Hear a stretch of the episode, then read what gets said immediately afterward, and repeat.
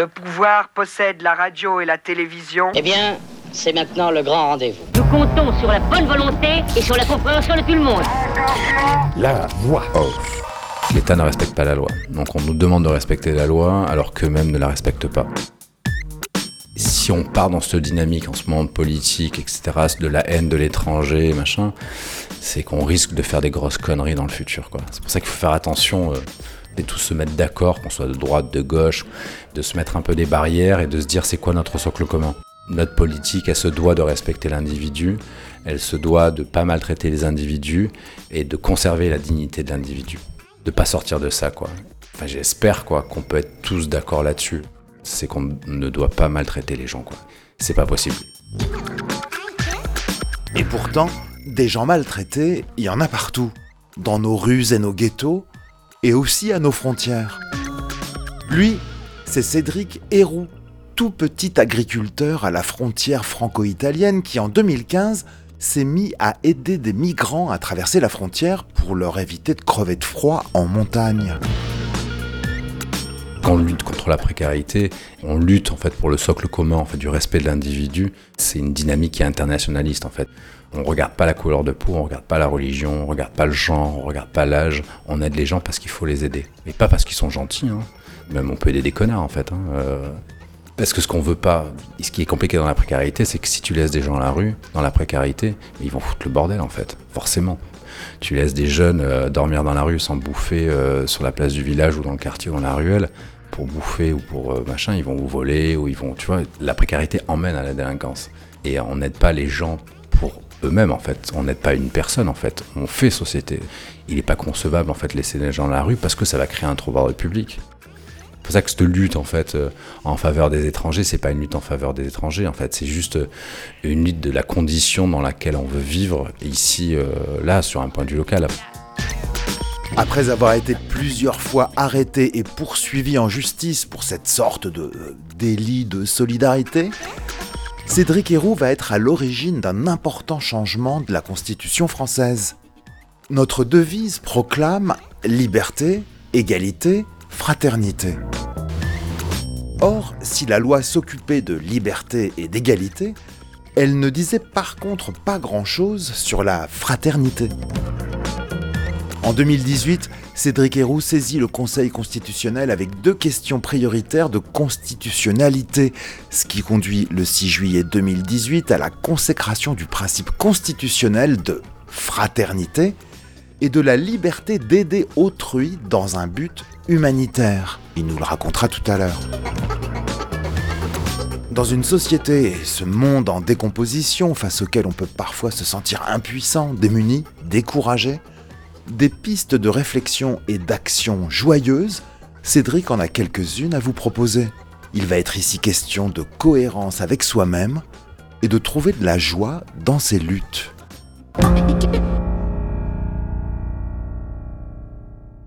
Salut Cédric. Salut.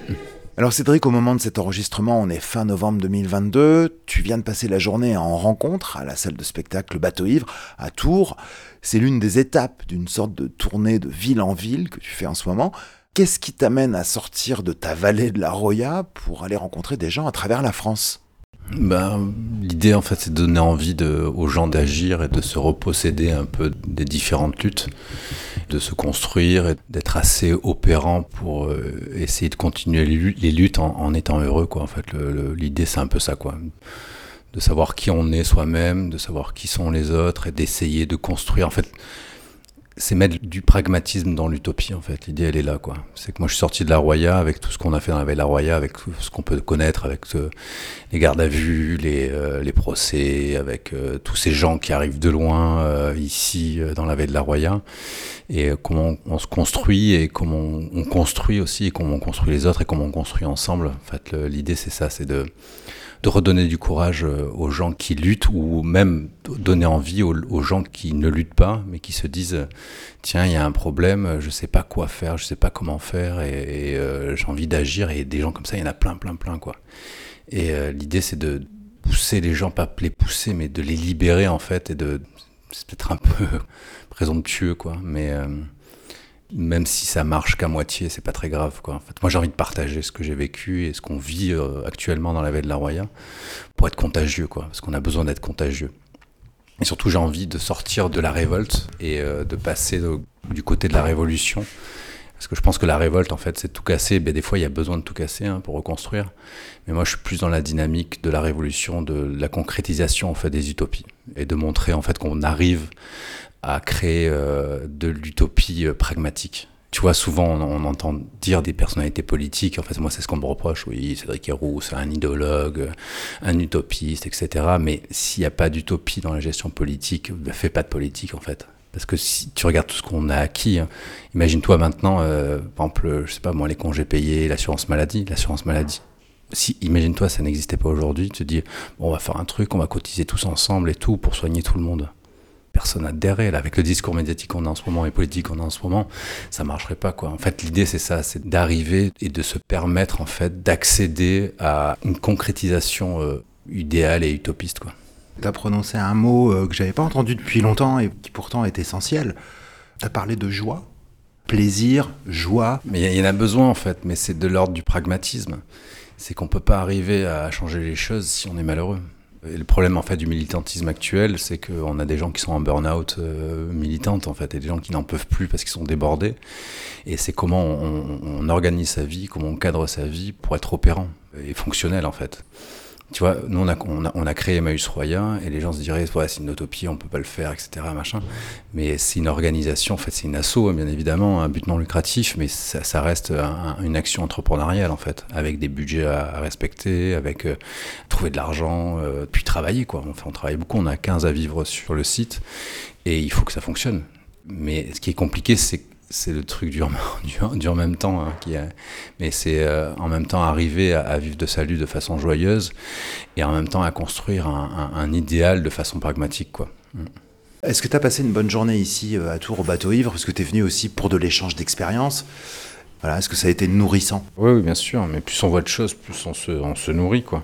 Mais le problème, c'est qu'on on apprend tous les jours, mais on oublie aussi tous les jours. c'est un peu le problème. Mais euh, ouais, évidemment, mais moi je suis là aussi pour apporter, mais aussi beaucoup pour prendre, quoi. Prendre des initiatives, et puis c'est, ça enrichit, quoi. Ça fortifie de sentir que quand tu es chez toi et que tu galères et que tu fais des choses et tu te dis, bah, euh, c'est pareil ailleurs, quoi. C'est qu'il y a des gens qui font des choses et, euh, et créer des liens, créer des ponts.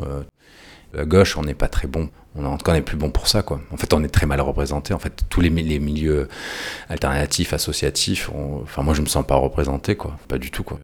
Mais c'est qu'on a besoin de se connaître euh, entre nous et de pouvoir échanger sur les luttes qu'on mène, qu'elles soient environnementales, toutes les luttes, en fait, euh, pour du social, pour du vivre ensemble, pour du respect de l'individu ou même de l'animal, en fait. Hein.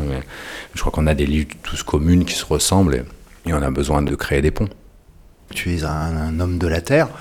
As-tu d'ailleurs toujours été euh, un homme de la Terre? Non, moi je, je suis citadin. J'habite dans un quartier qui s'appelle euh, l'Ariane, c'est un quartier niçois populaire. Quartier populaire, t'entends en fait beaucoup de gens euh, issus de l'immigration, avec des enfants en fait où les parents ont vécu la migration. Et aussi, j'ai des parents en fait qui, ma mère est assistante maternelle, elle m'a appris à partager ma chambre, mes jouets, tu vois, ce socle en fait qui devrait être commun d'ailleurs. Hein et je suis né un peu là-dedans, quoi. Et je suis arrivé, euh, enfin, j'ai connu la Roya, je vais avoir 16, 17 ans par là. Parce que c'est mon frère qui avait connu euh, sa compagne, avec qui il a fait trois enfants, il est toujours avec elle. J'ai découvert le père de Suzy, donc la compagne de ma femme, un hippie, euh, voilà, il est décédé il y a deux ans, mais qui est arrivé dans les années 70 dans la veille de la Roya.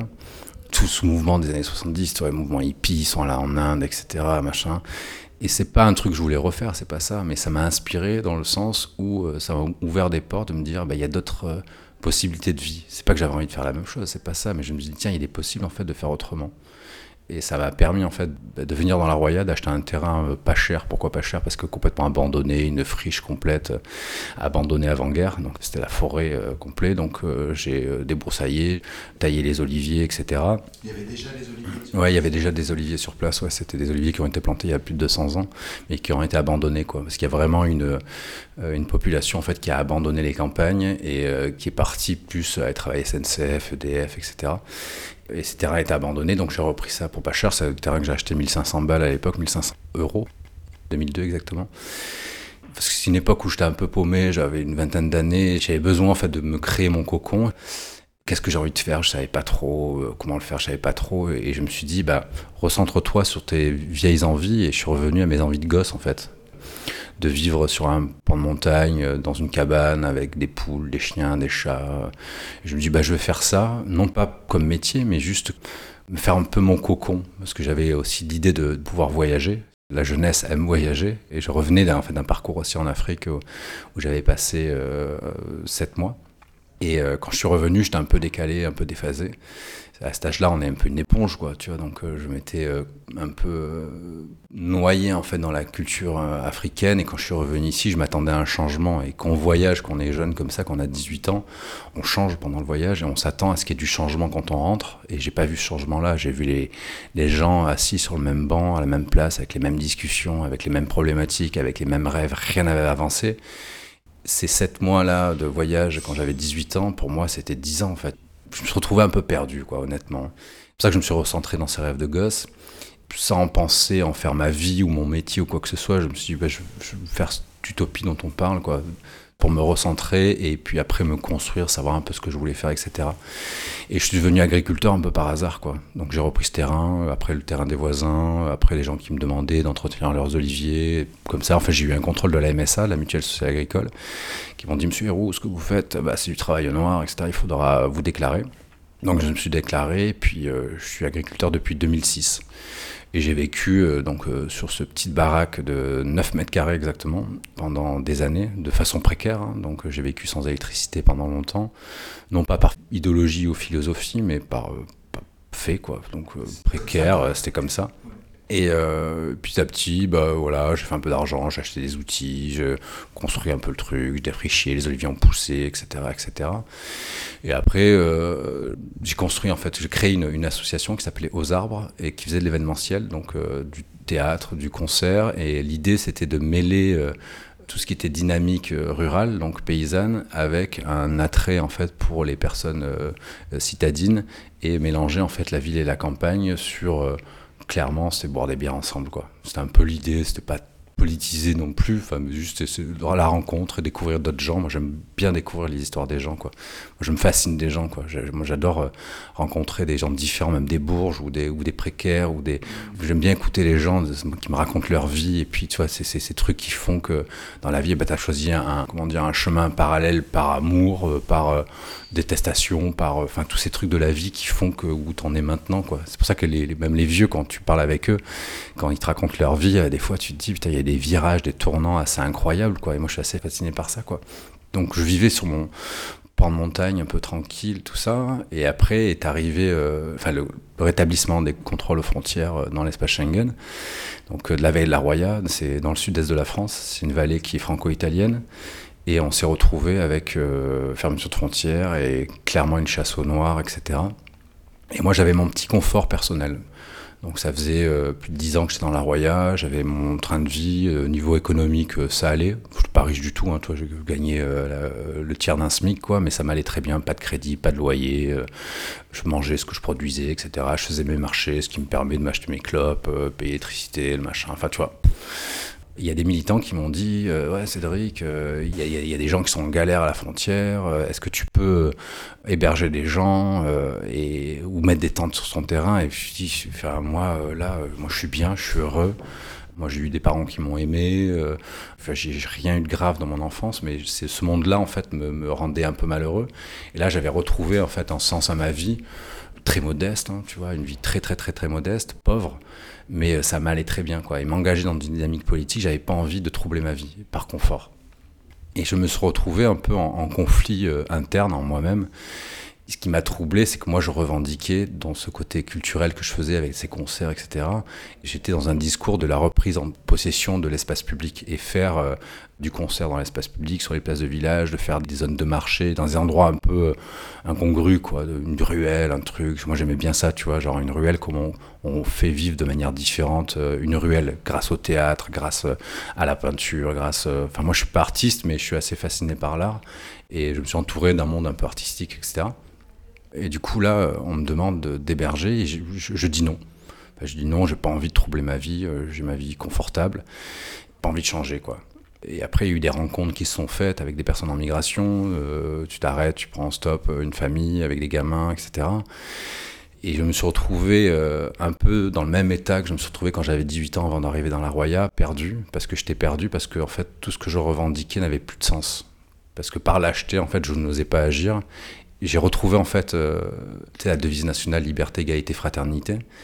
Ça m'a vraiment troublé en fait tout ce que je revendiquais euh, le soir dans les bars ou euh, dans les fêtes avec mes gros discours de gauchistes, anards, etc., bah, ça ne valait plus rien. Je parlais de la devise française en fait. Liberté, égalité, fraternité. Et moi, sur... Au départ, aurait dû être liberté, égalité, propriété, hein, parce que 89 est quand même une révolution bourgeoise. Et puis ils ont dit, mon propriété, c'est un peu vulgaire. On va mettre euh, fraternité à la place. Mais la propriété nous a vachement aussi aidé. Parce que la propriété, elle est et elle est beaucoup plus euh, respectée que l'individu. Et ce qui a permis tout ce qui s'est fait dans la Roya, c'est parce que c'était sur un lieu privatif. Et la propriété privée, elle est respectée. Les individus, non. Et c'est pour ça qu'on a réussi à gagner tous les combats qu'on a menés aussi. Mais pour revenir à la, devise liberté, égalité, fraternité, sur ce côté en fait de la liberté que je prônais, sans avoir conscience en fait que c'est notre devise nationale, mais ma liberté en fait elle s'est envolée parce que en fait j'avais plus la fraternité. Et ce côté en fait de la lâcheté de pas m'impliquer dans cette dynamique politique humanitaire ma liberté s'est complètement envolée c'est que mes discours sonnaient complètement creux. Et c'est pour ça que l'action que j'ai menée envers les, personnes en migration en fait ça a été euh, tout d'abord en fait pour me sauver moi-même en fait pour me retrouver moi-même sur mes discours et rester droit dans mes bottes en fait. J'ai mis le doigt dedans ça m'a bouffé le corps bouffé la vie bouffé la tête donc je commence à prendre des personnes à 26 000, enfin des, gamins, ou des familles, ou des femmes esselées. Enfin moi je prenais un public entre guillemets euh, précarisé euh, dans la migration, et euh, c'est que les femmes sont pas plus faibles que les hommes pour pouvoir passer toutes seules. C'est pas ça, c'est qu'elles sont plus cibles dans la migration. Elles sont ciblées par la prostitution, par le viol, par les gamins aussi d'ailleurs, hein, par le viol. Et c'est pour ça que j'ai aidé ces personnes-là, c'est qu'elles étaient fragilisées par tout ce que mettait en place l'État français contre les personnes en migration. Donc je commençais à accueillir, au début c'était 8 personnes, etc. Et euh, j'ai fait ça quelques mois, et après le bouche à oreille en fait euh, est passé, et les, personnes sont venues toutes seules jusqu'à chez moi. Ce qu'il faut comprendre, c'est que Bray-sur-Roya, à pied, on met 7 heures, il y a 20 km on va dire, mais par les montagnes, etc., ou les voies de chemin de fer, il y, y a 7 heures de marche quoi.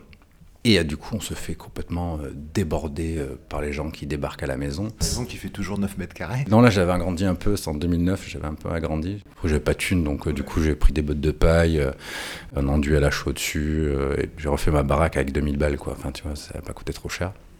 Et petit à petit, ben, on se retrouve euh, à 7, 15, 40, 50, et on est monté jusqu'à 250 chez moi. Et à un moment, il fallait trouver une, solution euh, qui ne soit pas humanitaire, qui ne soit pas forcément localisée dans la veille de la Roya, mais qui soit politique et nationale, en fait. Parce que la problématique de la gestion de la migration, c'est pas un problème de la Roya, en fait, c'est un problème de la France, c'est un problème de l'Europe, mais c'est un problème du monde, en fait. Et du coup, on a commencé à faire un combat euh, juridique, à attaquer le préfet. En fait, on s'est servi des armes, des armes de nos opposants, les médias et le juridique. Et on a utilisé ces armes-là contre l'État. On a gagné quand même pas mal de batailles sur un point de vue juridique et sur un point de vue médiatique aussi. Et c'est ce qui a fait avancer le projet, quoi. Pendant que tu es sur tous ces fronts-là, euh, ça tourne comment à la ferme, à l'exploitation, disons? Bah, Ça tourne en, veille. Je fais le minimum. Euh, je perds pas mal de fric, je perds pas mal de temps. L'agriculture, c'est ça en fait, c'est un travail euh, de longue haleine. T'as pas de salaire à la fin de la journée ou à la fin du mois. En fait, ton salaire, il se fait sur tout le courant de l'année. Si tu merdes une saison, euh, bah tu la rattrapes l'année d'après, quoi. Et clairement, ouais, je perds pas mal de fric. Euh, toute la campagne, en fait, l'exploitation part un peu en friche. ça devient compliqué parce que ce qu'il faut comprendre, c'est que les gens arrivent de nuit comme de jour. Donc, je dors 2-3 heures par nuit. Puis il y a tout le harcèlement policier, les gardes à vue, les perquisitions, les procès, le côté médiatique, machin. Et ça bouffe pas mal de temps, quoi.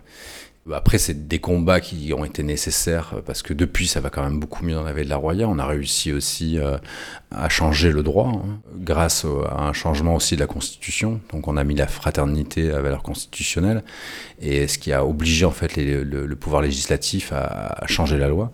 Donc, euh, la loi a été changée. J'étais jugé avec cette nouvelle loi qui euh, normalement en fait devrait exonérer la possibilité de poursuivre des personnes solidaires en fait. Hein, fameux délit de solidarité. Mais après, on va un peu avancer un peu plus vite sur le fait de il y a une organisation en fait qui se crée sur mon exploitation agricole de l'ordre de la solidarité. Ça veut dire quoi solidarité en fait C'est de faire même corps. Et euh, les personnes en migration, il y a certaines personnes qui restent et qui elles gèrent euh, le, camp en fait. Chez moi, c'est devenu un camp. On appelle ça le CCH, le camping Cédric Héroux. Et après, il y a une espèce d'autogestion qui se crée et euh, des personnes restent sur place et on se retrouve en fait confronté au manque d'activité des personnes qui étaient en migration et qui tombent dans un une espèce d'état dépressif euh, la migration passée. Parce qu'il faut comprendre, c'est que pour migrer, il faut se couvrir d'une carapace pour euh, assumer en fait tous les déboires euh, journaliers, tous les sévices, toutes les tortures, tous les, traumatismes. Et les personnes arrivent à avancer en fait avec un projet en fait, tu vois, lointain de dire accéder à l'Europe. Ou, c'est pas forcément l'Europe en fait, mais c'est un cadre de vie meilleur. Et les personnes se, fixent donc chez moi et là, découvre que bah, l'Europe, c'est pas si formidable.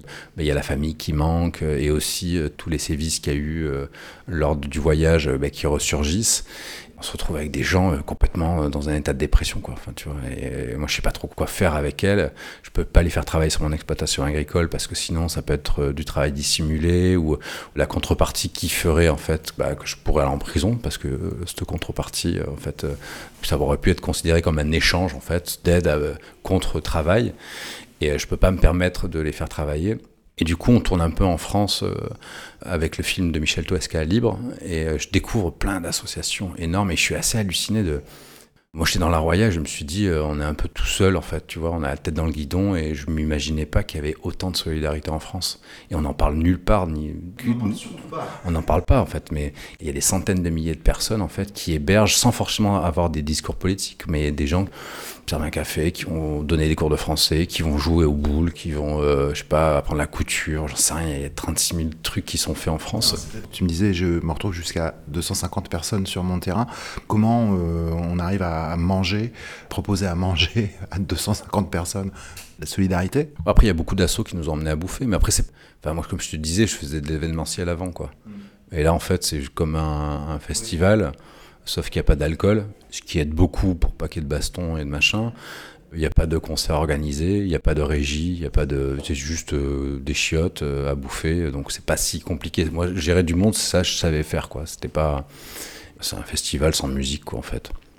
Donc ça, c'était assez facile. Mais surtout que, comme je te disais, les, gens, il y a certaines personnes qui sont restées, qui étaient euh, donc bénévoles sur le truc, qui étaient un peu solidaires du truc, et, ça a fonctionné, quoi. Mais après, la différence entre un festival et la vie réelle, la vie de tous les jours, c'est qu'un festival, on est là pour faire la fête, mais là, sauf que là, les gens sont pas là pour faire la fête. Donc, euh, ils sont là pour vivre. Et vivre, euh, bah, il faut avoir une activité, il faut avoir, donner un sens à sa vie, il faut euh, être utile. La sociabilisation, c'est ça en fait, c'est s'intégrer dans un système et c'est faire société, c'est avoir un rôle euh, au regard des yeux des autres. Et là, elles pouvaient pas travailler, donc ces personnes-là. Donc, et du coup, en fait, avec le film de Michel Toesca, on tourne partout en France et on découvre des communautés Emmaüs. Enfin, je redécouvre les communautés Emmaüs. Donc tout le monde connaît Emmaüs, mais pas grand monde sait ce que c'est vraiment et les, communautés Emmaüs, c'est euh, des gens en grande précarité, donc c'est un accueil inconditionnel, donc c'est des étrangers avec ou sans papier, des Français, euh, c'est un peu tout mélangé, des jeunes, des vieux, des hommes, des femmes, des familles, des enfants. Les communautés vivent sans subvention euh, de fonctionnement et vivent de leur activité, de leur travail. Et moi, ça me parle vachement, ça. Moi, j'ai toujours vécu comme ça, d'avoir une espèce d'indépendance. Euh, et même quand j'organisais des événements culturels, on demandait jamais de subventions. Euh, on... après, on était petits, donc c'était facile pour nous. Hein. Euh, je critique pas les, les assos qui demandaient des subventions, c'est pas ça, quoi. Mais c'était un peu dans, dans, ma logique de gestion, quoi. Emmaüs, en fait, répond complètement à, mon attente. Et surtout, en fait, c'est les seuls qui peuvent répondre en fait à des questions parce que vivre à plusieurs dans une même maison, dans, sur un même lieu, ça emmène des problèmes. Tu as des problèmes de cohabitation, ça emmène du vivre ensemble, etc. Et les questions euh, que j'avais, en fait, les réponses concrètes, ça a été les communautés Emmaüs. Et du coup, on leur demande, on leur pose la question, est-ce qu'on peut pas intégrer euh, cette fédération? Et ils répondent par oui. Mais après, ce qui était compliqué, c'est que eux, normalement, ils font du bric-à-brac. Donc, ils vont vendre des meubles, des machines à laver, des frigos, des machins, euh, des bibelots. Et nous, on veut faire de l'agriculture. Ce qui s'est passé, c'est qu'on est devenu une communauté Maüs en 2019. Donc j'ai laissé euh, mon exploitation agricole à l'association qu'on avait créée et euh, je suis devenu responsable de communauté. Donc là maintenant on est deux co-responsables, Marion et moi. Et on vit à 15 personnes et on a cherché de l'argent pour acheter un bâtiment qui était en dehors de chez moi aussi, parce que j'avais besoin aussi de retrouver ma vie un peu normale.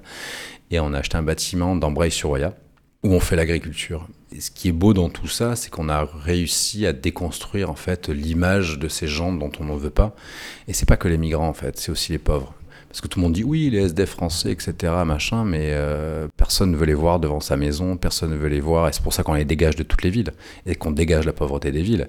Enfin, c'est ça qui me rend un peu fou, quoi. Avec les discours de droite ou d'extrême droite, tu dis oui, les SDF français, etc., mais c'est des gens qui hébergent pas les SDF français. Et toutes les associations, en fait, qui hébergent les personnes en migration, hébergent aussi des personnes SDF françaises. En fait, quand on lutte contre la précarité, on lutte, en fait, pour le socle commun, en fait, du respect de l'individu, ben, en fait, c'est une dynamique qui est internationaliste, en fait. C'est que on regarde pas la couleur de peau, on regarde pas la religion, on regarde pas le genre, on regarde pas l'âge, on aide les gens parce qu'il faut les aider. Mais pas parce qu'ils sont gentils, hein, c'est pas ça. Hein. C'est qu'on les aide, même on peut aider des connards en fait. Hein. Euh, c'est pour ça que c'est pas de l'humanitaire, c'est un engagement politique. Parce que ce qu'on veut pas, ce qui est compliqué dans la précarité, c'est pour ça qu'on l'a géré dans la veille de la Roya, c'est que si tu laisses des gens à la rue, dans la précarité, ils vont foutre le bordel en fait, forcément. Tu laisses des jeunes euh, dormir dans la rue sans bouffer euh, sur la place du village ou dans le quartier ou dans la ruelle, ben, pour bouffer ou pour machin, ils vont voler ou ils vont, tu vois, la précarité emmène à la délinquance. Et on n'aide pas les gens eux-mêmes en fait. On n'aide pas une personne en fait. On fait société. C'est qu'on se dit, il n'est pas concevable en fait laisser les gens dans la rue parce que ça va créer un trouble public. C'est comme l'école, l'éducation au moins. C'est qu'on se dit, on éduque les gens. Pourquoi? Parce qu'on construit le monde de demain. En fait, c'est ça, cette vision un peu long terme en fait de l'action quoi. Je reviens parce que j'ai tendance toujours à m'éparpiller. je reviens donc à, à Emmaüs Royen. C'est que maintenant avec tous ces déboires, avec tout ce qu'on a fait comme accueil, j'ai accueilli plus de 2500 personnes Maintenant, c'est pas une entreprise, mais c'est en l'air en fait. C'est une association à but non lucratif, il y a personne qui s'enrichit, mais on vit à 15 personnes et on travaille, on cultive, avec des budgets prévisionnels, avec des plannings, avec euh, des notions de rentabilité au niveau des cultures, non pas au niveau des individus. Emmaüs, ça réinvente un monde c'est pour ça qu'on appelle accueil inconditionnel. C'est qu'il n'y a pas de demande en fait de rentabilité sur l'individu. Il faut que l'activité soit rentable au bout du compte, mais on prend tout type de personnes. Par exemple, une personne, si elle travaille doucement, lentement, tout ce qu'on demande, c'est pas de faire vite, machin, c'est juste de faire du mieux que tu peux avec tes moyens. Il y en a qui vont travailler plus que d'autres, moins que d'autres, mais ça c'est pas grave. C'est qu'on est un collectif et on conçoit les difficultés de chacun et on comprend l'individu dans le groupe en fait, on réinvente en fait un système. Et moi, c'est ce qui me permet de d'être heureux et de pouvoir euh, vivre dans ce monde-là, c'est d'inventer en fait une alternative, de faire société avec des gens qui sont complètement rejetés la mixité là-dedans, moi je la trouve belle. Tu vois, à la maison, il y a, y a, Benjamin, c'est un, jeune de 25 ans euh, qui a eu des problématiques dans son adolescence et qui se retrouve là. Nationalité française. Après, tu as euh, Idrissa, Fanta, qui sont de Guinée-Conakry avec leurs deux gamins, leurs deux gamins qui vont euh, la plus grande à l'école, le plus petit à, la crèche. et tu as une famille albanaise, tu as un roumain, un ancien militaire. tu as enfin, toute ce mixité-là qui arrive à, à vivre ensemble. Et ce qui est compliqué dans tout ça, c'est que pour ces personnes-là, c'est pas un choix en fait. C'est des personnes qui nous ont appelés parce qu'elles n'avaient pas d'abri, qu'elles étaient rejetées, qu'elles n'arrivaient pas à créer leur place en fait, faire leur nid. C'est pas des personnes qui se choisissent, c'est pas une coloc. C'est une solution euh, non pas imposée mais subie. Et euh, on arrive quand même à créer une belle entente et à créer une dynamique et à créer des projets et à créer. Euh, j'espère que Emmaüs Roya, avec le regard qu'ont les gens de l'extérieur, c'est quelque chose qui peut être un peu contagieux. Nous, ce qu'on a envie, c'est aussi d'être contagieux, en fait, de démontrer qu'on arrive à faire autrement que ce que vivent les Français et les étrangers en France. Ce qui me dérange, moi, dans la politique actuelle, c'est qu'on met les pauvres contre les étrangers, et j'ai envie que les pauvres arrivent à conscientaliser le fait, en fait, où on met les pauvres contre les pauvres. Et tu vois, la gestion de, ce qu'on a fait de la migration, ça a été une, gestion des classes sociales. Parce que qu'est-ce que représente la migration? Ça représente la pauvreté. Notre système politique et euh, néolibéral ne, veut pas de la, pauvreté. En tout cas, si elle en veut, c'est pour euh, justement en profiter. on l'a vu avec le discours de, Darmanin. Bah, si on aura besoin un peu de, de main-d'œuvre, euh, machin, on les prendra le jour où on n'aura plus besoin d'eux, on les dégage. En fait, c'est une espèce de néocolonialisme assez dégueulasse. Mais c'est pas que néocolonialisme en fait. C'est que ce côté de on prend et si ça sert plus, on dégage. C'est notre système. C'est en fait c'est le système que vivent les Français tous les jours. C'est pour ça que cette lutte en fait euh, en faveur des étrangers, c'est pas une lutte en faveur des étrangers. En fait, c'est juste euh, une lutte de la condition dans laquelle on veut vivre ici, euh, là, sur un point de vue local. C'est pas forcément ici en France. En fait, ça peut être ici ailleurs, quoi. Enfin, moi, dans la veille de la Roya, je me considère pas en France. Je me considère dans la veille de la Roya quand je suis ici ou à Paris ou, à Strasbourg, je me sens un peu comme dans un pays étranger aussi, quoi. Enfin, tu vois. Et chez moi, c'est la Roya. On, invente ce petit projet. Euh, c'est petit, hein, c'est 15 personnes sur une petite exploitation agricole sur 5 hectares avec un petit bâtiment, avec des petits projets. Mais ça fonctionne, quoi. Et ce qu'on a envie, ouais, c'est ça, c'est pour ça que je suis ici ce soir, c'est que j'ai envie que ça soit contagieux, j'ai envie de partager, j'ai envie de redonner confiance aux gens à reprendre possession en fait du vivre ensemble, de dynamique politique, de se dire bah mon chez moi c'est pas juste mon balcon, mon salon, euh, c'est aussi euh, le dehors en fait, c'est mon palier de porte, c'est la rue, c'est le quartier, c'est le village, c'est la vallée, c'est euh, le département, c'est après jusqu'où on se sent chez soi. Comme je te disais tout à l'heure, moi ici je me sens pas chez moi. Moi là chez moi c'est la veille de la Roya, mon chez moi, mais comme si c'était mon salon quoi. Et dans mon salon, ben j'ai envie de de savoir qui j'ai dans mon salon, de savoir comment ils s'appellent, de savoir que les gens vont bien. L'hospitalité, c'est ça, c'est d'accueillir les gens comme si c'était dans son salon, quoi. C'est très utopiste, hein. mais, mais ça utopies qui étaient des utopies jusqu'à ce qu'elles deviennent des réalités. Hein. Je sais pas, le droit de vote des femmes, euh, le fait de ne pas faire travailler les enfants dans les usines, mais plutôt de les envoyer à l'école. Pendant très longtemps, c'était des utopies jusqu'à ce que ça devienne plus des utopies. Tu dis, il y a près de 2500 personnes qui sont passées dans ton salon. Est-ce qu'elles ont toutes eu des, papiers pour travailler et vivre en France? Est-ce qu'il y en a qui ont été obligés de rentrer? Après, je ne me rappelle pas tout le monde, hein, donc, bien évidemment, mais euh, après, il y a eu des amitiés qui sont créées, il y a des gens euh, avec qui on est toujours en contact, et c'est presque une, famille, quoi. Enfin, euh, des gens qui sont à Nice et qu'on se voit régulièrement. Après, les gens sur lesquels on n'a plus de traces non plus, vu qu'on a développé en fait l'accès à l'asile et qu'on avait un public qui venait d'Érythrée, du Soudan, Darfour euh, et euh, pays en guerre, donc du coup, bah, c'est des personnes qui ont leur statut de réfugié, qui ont eu des papiers. Mais la bataille n'est pas finie, même quand tu as tes papiers, en fait, ce qu'il faut, c'est apprendre la langue, se faire des amis, euh, se créer un lien social, trouver un travail, et ça, c'est un travail super long et, super dur, quoi. C'est la grande différence avec ce qu'on crée maintenant avec la communauté Emmaüs Roya. C'est que maintenant on donne un cadre, on donne une activité, on donne une raison sociale, quoi. Enfin, tu vois, une vie dans un lieu. Et les personnes qui se retrouvent même euh, avec un, statut de réfugié, mais sans amis, sans, famille, euh, c'est dur à vivre. C'est pour ça que la migration, en fait, c'est pas une chance. Souvent, j'entends dire des militants dire oui, c'est une chance. Pour, c'est pas une chance, en fait. C'est une catastrophe la migration. C'est que c'est des gens, en fait, qui se séparent de leur famille, de leur culture, de même les codes de sociabilisation, de discussion. C'est qu'on a des codes complètement différents d'un pays à l'autre on a des mécanismes en fait de sociabilisation. Ouais, salut, comment tu t'appelles, machin, qu'est-ce que tu fais, tatac, les petites blagues entre deux, machin. On le réalise pas. On est plein de codes en fait dans la sociabilisation. Et euh, les codes sont très différents entre euh, les Chinois, les Africains, les Marocains. En fait, on n'a pas du tout la même façon d'ouvrir une discussion, des sujets. Et là, quand tu arrives dans un pays que tu connais pas, enfin, il faut s'imaginer.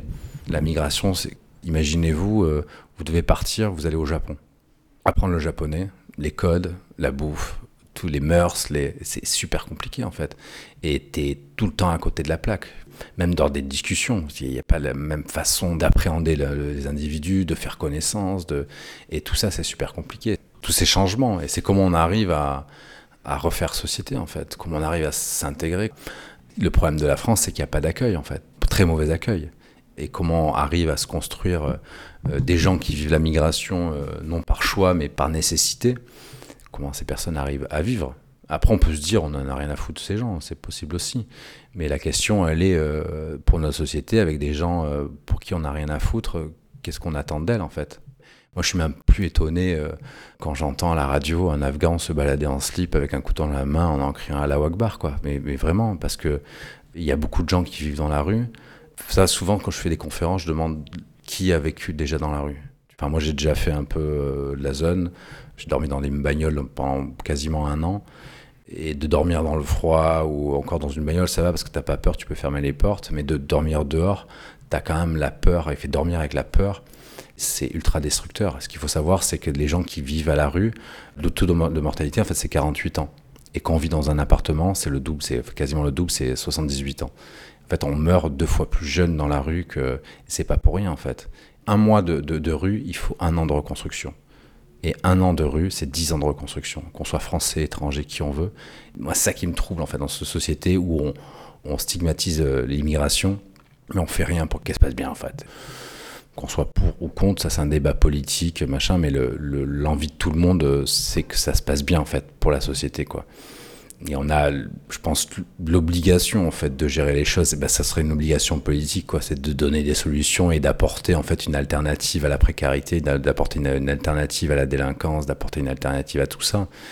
Quand je vois par exemple Darmanin, moi je suis dans un quartier populaire, quoi, comme il stigmatise euh, les quartiers populaires. Enfin, qu'est-ce qu'il apporte comme alternative à la délinquance? Aucune, aucune, aucune.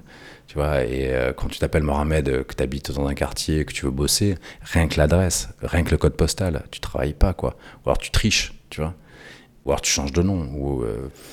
Et à moi, c'est comment on construit notre société, quoi, avec une réalité mondiale. Quand j'entends des partis politiques d'extrême droite, t'as l'impression qu'il y a la France est entourée de pays étrangers. On est 8 milliards. On est 8 milliards. Et en 50, on a été 2 milliards 5. 2 milliards 5 en 50. Et en 70 ans après, on est 8 milliards. Et euh, forcément, avec la crise euh, énergétique qu'on va se prendre dans la gueule, avec euh, la crise sociale, pas qu'en France, hein, c'est mondial, avec toutes ces crises-là, économiques, climatiques, voilà, environnementales, et comment, pour ou contre la migration, c'est une connerie en fait. C'est comment en fait organises ton lieu. Nous, on a repris possession de la veille de la Roya mais c'est comment de reprendre possession de son quartier, de son hall d'immeuble, de son avec des valeurs, avec euh, et c'est pas forcément sans règles. Hein. Nous, la communauté Maïs Roya, euh, il y a des règles. En fait, racisme interdit. c'est le socle commun en fait pour le vivre ensemble. Et, euh, et moi, ça arrivé de virer des gens des gens en fait, qui n'arrivaient pas à comprendre en fait euh, le, respect euh, des gens. Et puis c'est pas forcément que des personnes étrangères que j'ai virées, des Français aussi hein. mais euh, quand elles comprennent pas tu fais un avertissement t'expliques un avertissement deux avertissements trois avertissements elles comprennent pas tu vires en fait. Mais c'est comment on arrive à vivre ensemble et à ce que ça se passe bien en fait. Et que les gens soient heureux malgré les galères de chacun. Fallait que communauté Maïs, c'est ça, c'est des gueules cassées, c'est des galériens qui vivent ensemble, qui travaillent ensemble, qui dorment ensemble. C'est compliqué. Déjà, imaginez-vous, euh, vivre en couple, c'est déjà compliqué. Vivre en famille, c'est compliqué. Vivre en coloc, on sait que c'est compliqué. Et là, c'est une coloc avec des gens qu'on n'a pas choisi. C'est un choix par défaut. On est venu là parce que c'est le seul endroit qui nous disait euh, welcome, quoi. Et là, de dormir dans la même maison, de manger sur la même table et de travailler ensemble avec une dynamique économique commune, c'est compliqué. Et tu vois, mais ça marche. Nous, le Royal, ça fonctionne. Euh, après, ça a été un travail hein, qu'on a construit d'année en année. Et là, les gens euh, sont heureux, euh, s'émancipent, se découvrent, et ça fonctionne. Et sur ce socle commun, des fois, il n'y a pas besoin de grands discours. Par exemple, sur la question du, sexisme, euh, sur la question du genre, les mecs qui font des boulots dits euh, genrés, donc ça veut dire euh, ménage, la cuisine, etc. Et d'autres boulots dits genrés masculins, quoi. Et genre maçonnerie, soudure, etc. Et on a une fille à la maison, enfin une jeune maman qui a 25 ans. Elle, s'est soudée, elle a appris à souder, elle a appris à faire la maçonnerie. et elle le fait super bien parce qu'elle se disait en fait qu'elle n'était pas capable. Donc du coup, quand je lui ai appris à faire tout ça, elle a fait super attention parce que vu qu'elle se sentait pas capable, c'est un peu la différence entre les mecs et les meufs, quoi. C'est que les mecs disent ouais, moi je sais tout faire. En fait, ils savent pas forcément tout faire. Et les meufs disent ah non, moi je sais pas. Et comment tu fais ça elles, osent en fait poser des questions. Du coup, la fille là, qui est à la maison, elle est brillante, quoi. Et elle se découvre. Et on, apprend aux gens aussi à se découvrir. Et c'est pour ça que Emmaüs, en fait, c'est un système qui est révolutionnaire, mais qui révolutionne l'individu. Et euh, se révolutionner, c'est se connaître. Souvent, c'est ça. S'accepter, de se découvrir. Et euh, une fois que tu t'acceptes, que tu te découvres, là, tu peux vivre en, communauté euh, et, tu peux aussi faire de la proposition politique beaucoup plus globale et beaucoup plus large. C'est pour ça que je dis souvent aux gens, n'essaye pas de, changer le monde, machin. Déjà, fais, fais déjà dans ta maison, dans ta rue, dans ton quartier, et de reprendre en possession en fait ce cadre en fait local en fait ce que tu vois qui te dérange, essaie de le changer euh, comme tu peux, quoi. Moi, quand je vais bosser le matin, je suis content d'y aller euh, et j'ai pas de boulot au ventre. Je suis content de faire ce que je fais. Je suis content de retrouver les gens avec qui je bosse et euh, de créer les projets à plusieurs. Là, je vois les, compagnons d'Emmaüs Royal. Au niveau, par le conseil d'administration, c'est des gens qui sont bénévoles, qui ont un métier, qui viennent nous voir une fois par semaine ou machin Les compagnons, c'est eux qui vivent tout le temps là. Et ce qui est étonnant, c'est que le- les compagnons ont repris quasiment le rôle du CA. C'est des gens en fait qui ont des projets, qui alimentent en fait une dynamique politique, qui réfléchissent et qui sont complètement conscients en fait du projet euh, militant et politique qu'on est en train de faire. Et c'est politiser les gens en fait, c'est leur redonner en fait du pouvoir, du pouvoir de changer les choses. Mais avant d'avoir du pouvoir pour changer les choses, eh ben, il faut se reconstruire soi-même, se connaître soi-même. Voilà, ce qu'on fait comme boulot, c'est ça, c'est qu'on on révolutionne les gens. Cette action, cette lutte, cette joie, elle a aussi amené à un changement constitutionnel. En fait, ce qui s'est passé, c'est qu'il y a eu. Donc, j'étais en procès pour ce fameux délit de solidarité.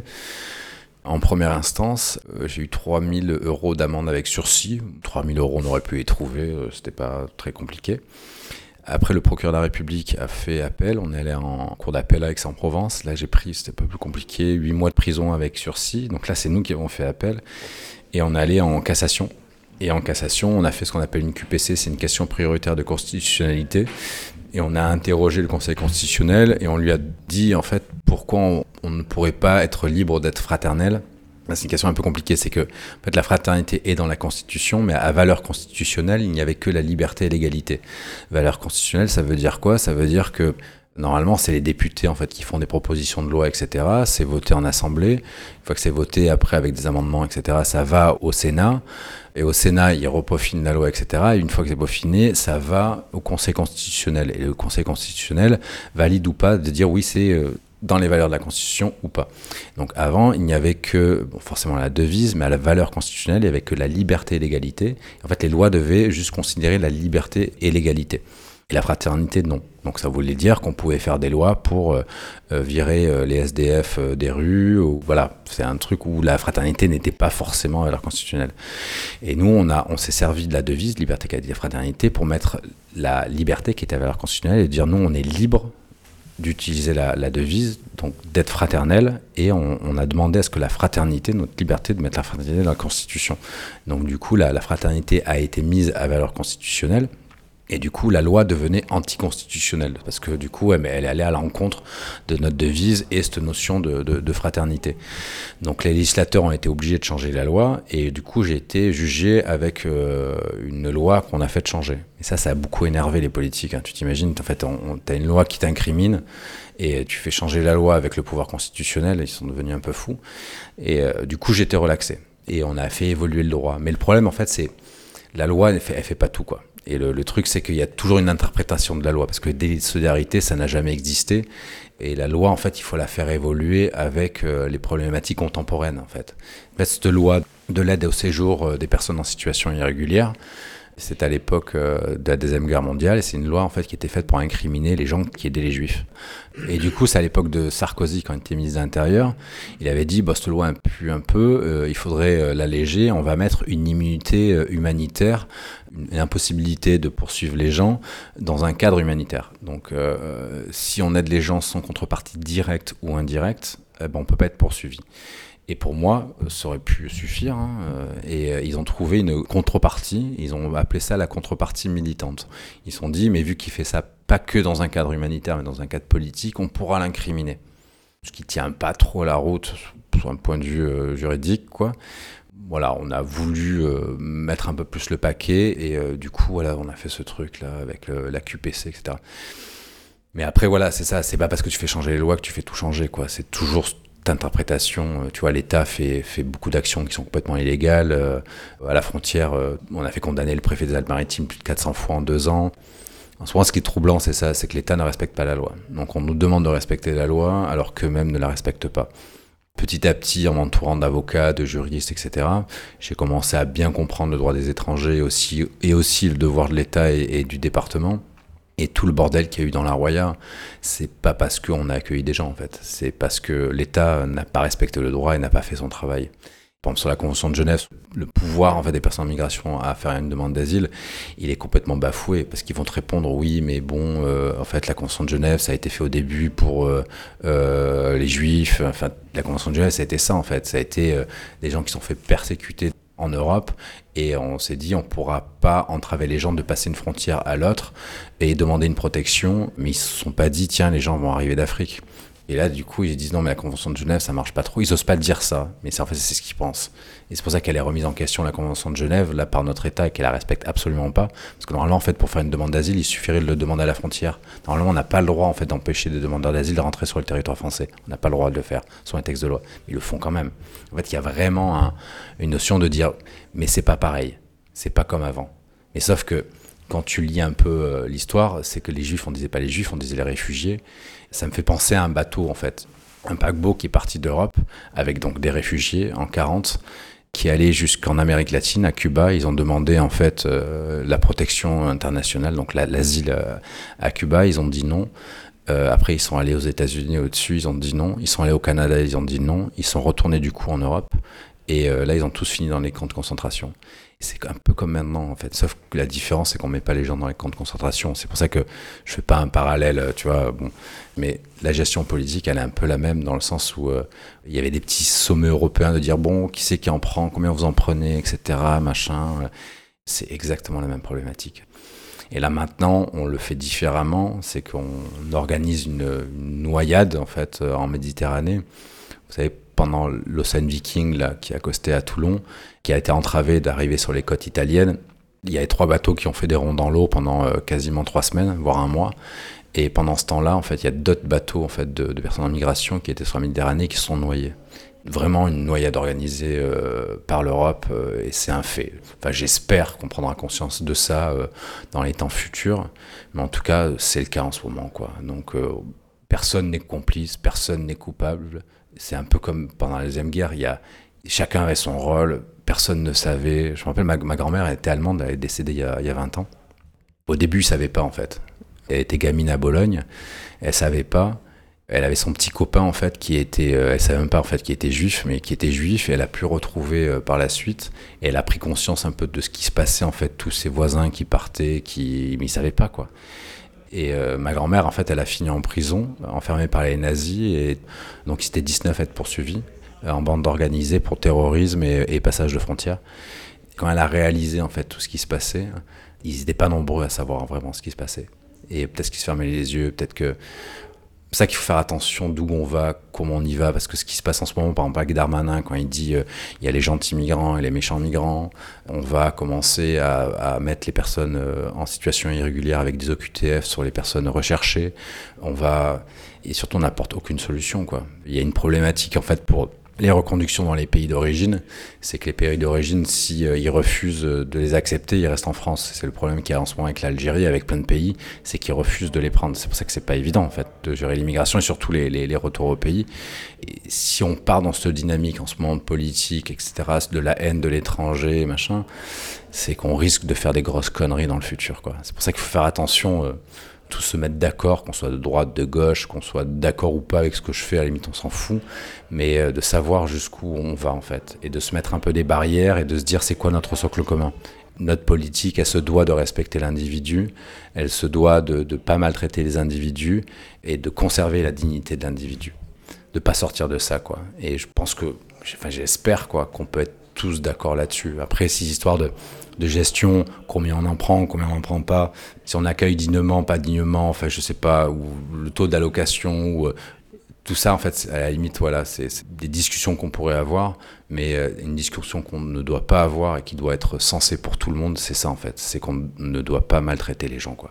C'est pas possible. Et j'espère je, qu'on peut tous être d'accord là-dessus, quoi. Tu l'as souvent entendu, la petite phrase de Rocard, dont on entend toujours que la première partie. Hein, euh, ouvrez les guillemets, la France ne peut pas accueillir toute la misère du monde. Il y avait une virgule, mais elle doit en prendre sa part. Ouais, ouais, bah, après qu'on lâche aussi la grappe euh, aux miséreux, quoi. Enfin, euh, les colonies françaises sont terminées, mais quand tu regardes Bolloré, comment il s'est comporté en Afrique, c'est pas de temps fini, en fait. Hein. Et, et moi, les gens d'extrême droite qui me disent ce genre de choses, je veux dire, lâche ton portable, et enfin, moi, je politise tout. Quand je vais dans un magasin et que je vais acheter quelque chose, je, il faut savoir un peu les conséquences qu'on met là-dedans. L'Afrique, pour globaliser en fait ce continent, il y a des richesses quand même précieuses à l'Europe dont on se sert et on se sert de la corruption en Afrique pour pouvoir faire notre business. On l'a en Libye. Avant que ça soit le bordel en Libye, que euh, toute la migration passe par la Libye et qu'on finance la Libye pour que ça s'arrête. Juste avant, euh, c'était cadré. Je dis pas Kadhafi, c'était un homme génial, c'était un dictateur, etc. Mais c'est un mec qui a travaillé avec Sarkozy, qui a financé la campagne de Sarkozy. Et euh, d'un coup, il était gênant, il s'est fait buter. On se retrouve avec une situation libyenne en, en 2017-2018 qui a été celle-là, en fait, où on a eu des centaines de milliers de personnes qui ont débarqué d'Afrique et qui voulaient pas. Moi, j'ai eu des gens chez moi qui voulaient pas arriver en Europe faut comprendre, c'est qu'avant, euh, la Libye, déjà, elle voulait créer une monnaie africaine et sortir du CFA, ce qui a beaucoup dérangé l'Europe, hein, beaucoup. Un peu comme les Russes euh, en ce moment, hein, ceux qui voulaient arrêter de travailler avec la monnaie européenne euh, et le dollar. Parce qu'il y a toujours, en fait, dans les guerres, je dis pas qu'on fait la guerre pour ça, je dis pas ça du tout, mais il y a toujours ce petit truc en plus où il y a des pays qui veulent sortir en fait sur la monnaie soit européenne ou du dollar, et ben, qui voilà. Et du coup, ça c'est un prétexte en plus pour que l'OTAN mette son grain de sel. En tout cas, déjà qu'on lâche un peu la grappe à l'Afrique, qu'on les laisse un peu gagner l'argent de, ce qu'ils font et, euh, ça serait pas mal. Et puis on a une dette aussi en Afrique. Hein. Moi j'ai des gamins qui sont venus euh, et qui m'ont dit euh, moi je suis venu en France parce que c'est mon pays colonisateur. Et les Africains sont assez troublés de la méconnaissance géopolitique française. C'est qu'en France on est des gros nazes. On commence à ressembler aux Américains. Il y a la France et tous les pays étrangers autour quoi. Et on est 70 millions en France, il y a 8 milliards d'habitants dans le monde, quoi. Enfin, tu vois, on est quand même euh, un peu nombriliste, un peu comme les Américains. Hein. Et c'est que les Africains connaissent complètement la, géopolitique, euh, au moins européenne, voire mondiale, et sont beaucoup plus au fait. Et moi, j'en prends beaucoup avec les gens qui sont chez moi, euh, où j'ai des potes colombiens, où j'ai des potes euh, de partout dans le monde, et ils sont beaucoup plus au fait de la géopolitique, quoi. Et nous, les Français, on est des, gros nazes sur ces questions-là, quoi.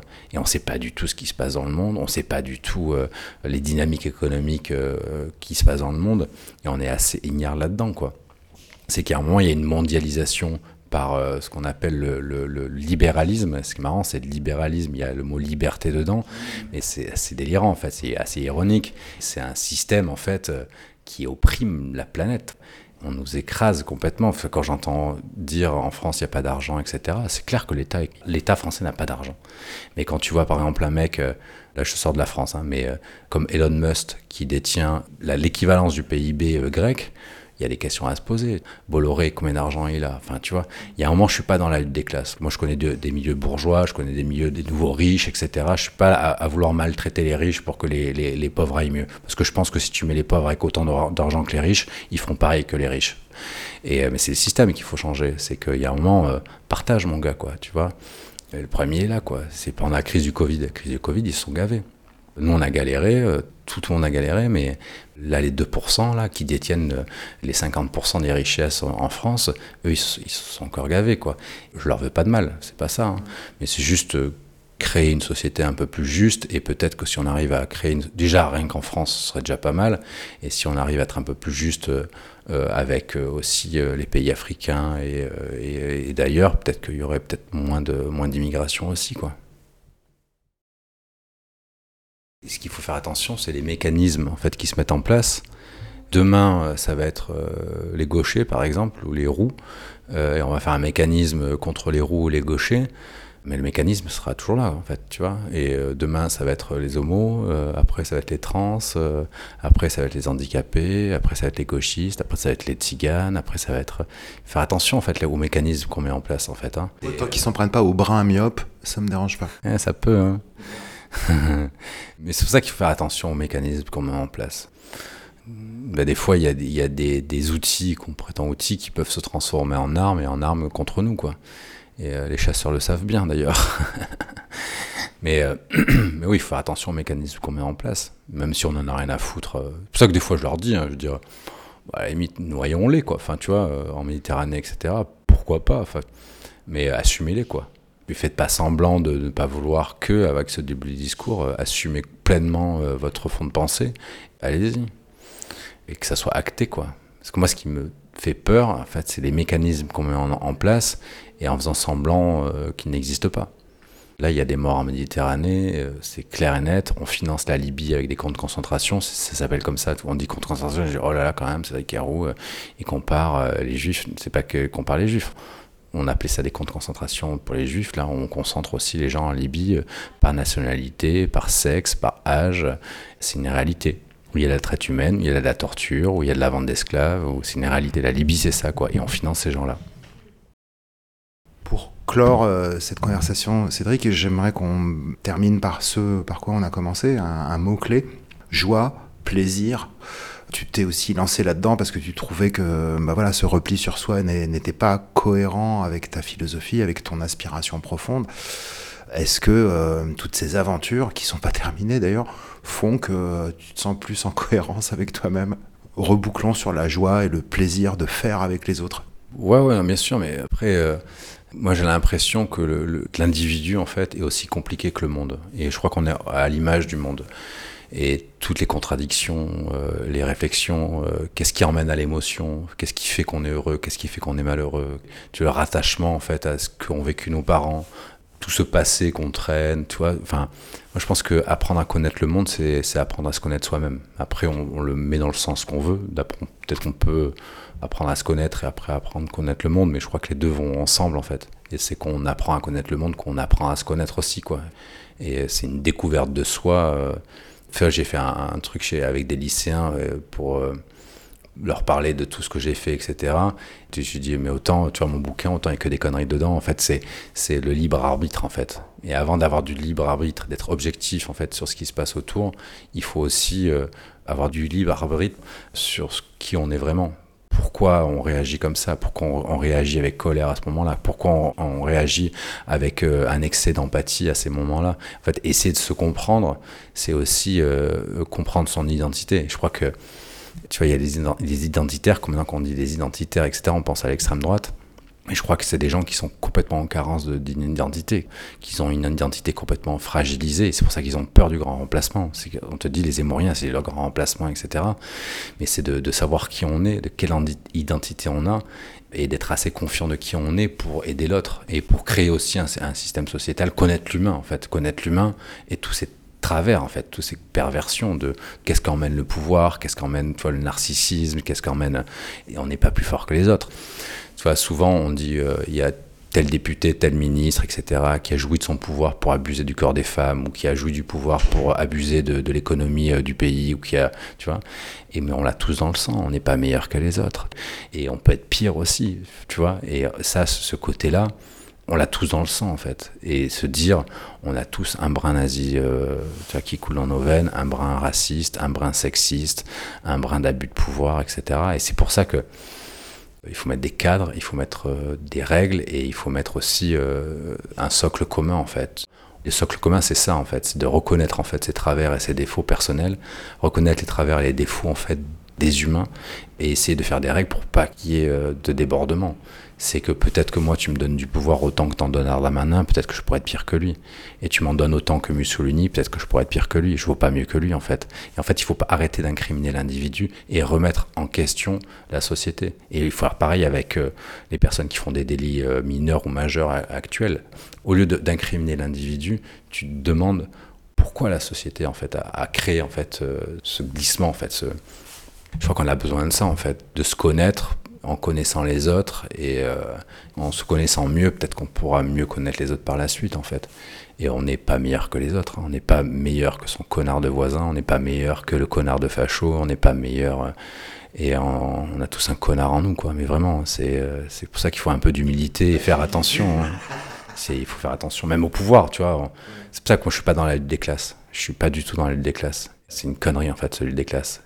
Parce que si on nous donne du pouvoir, on ferait pareil qu'eux vu qu'on connaît ce que ça veut dire d'être opprimé, c'est quelles règles on met, même si un jour on est au pouvoir, et des règles qu'on sera obligé de respecter, parce qu'on n'est pas meilleur que les autres en fait. En égo quoi.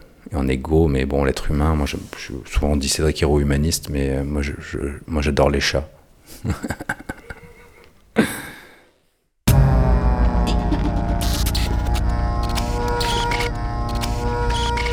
Et voilà les amis, c'est ici que s'achève cet échange avec Cédric Héroux, qu'on remercie pour sa joyeuse combativité. Conversation à réécouter sur notre site, polémix et la voix off.com, avant qu'on se retrouve très bientôt sur cette même antenne. Ce n'est qu'un combat, continuons le début. Salut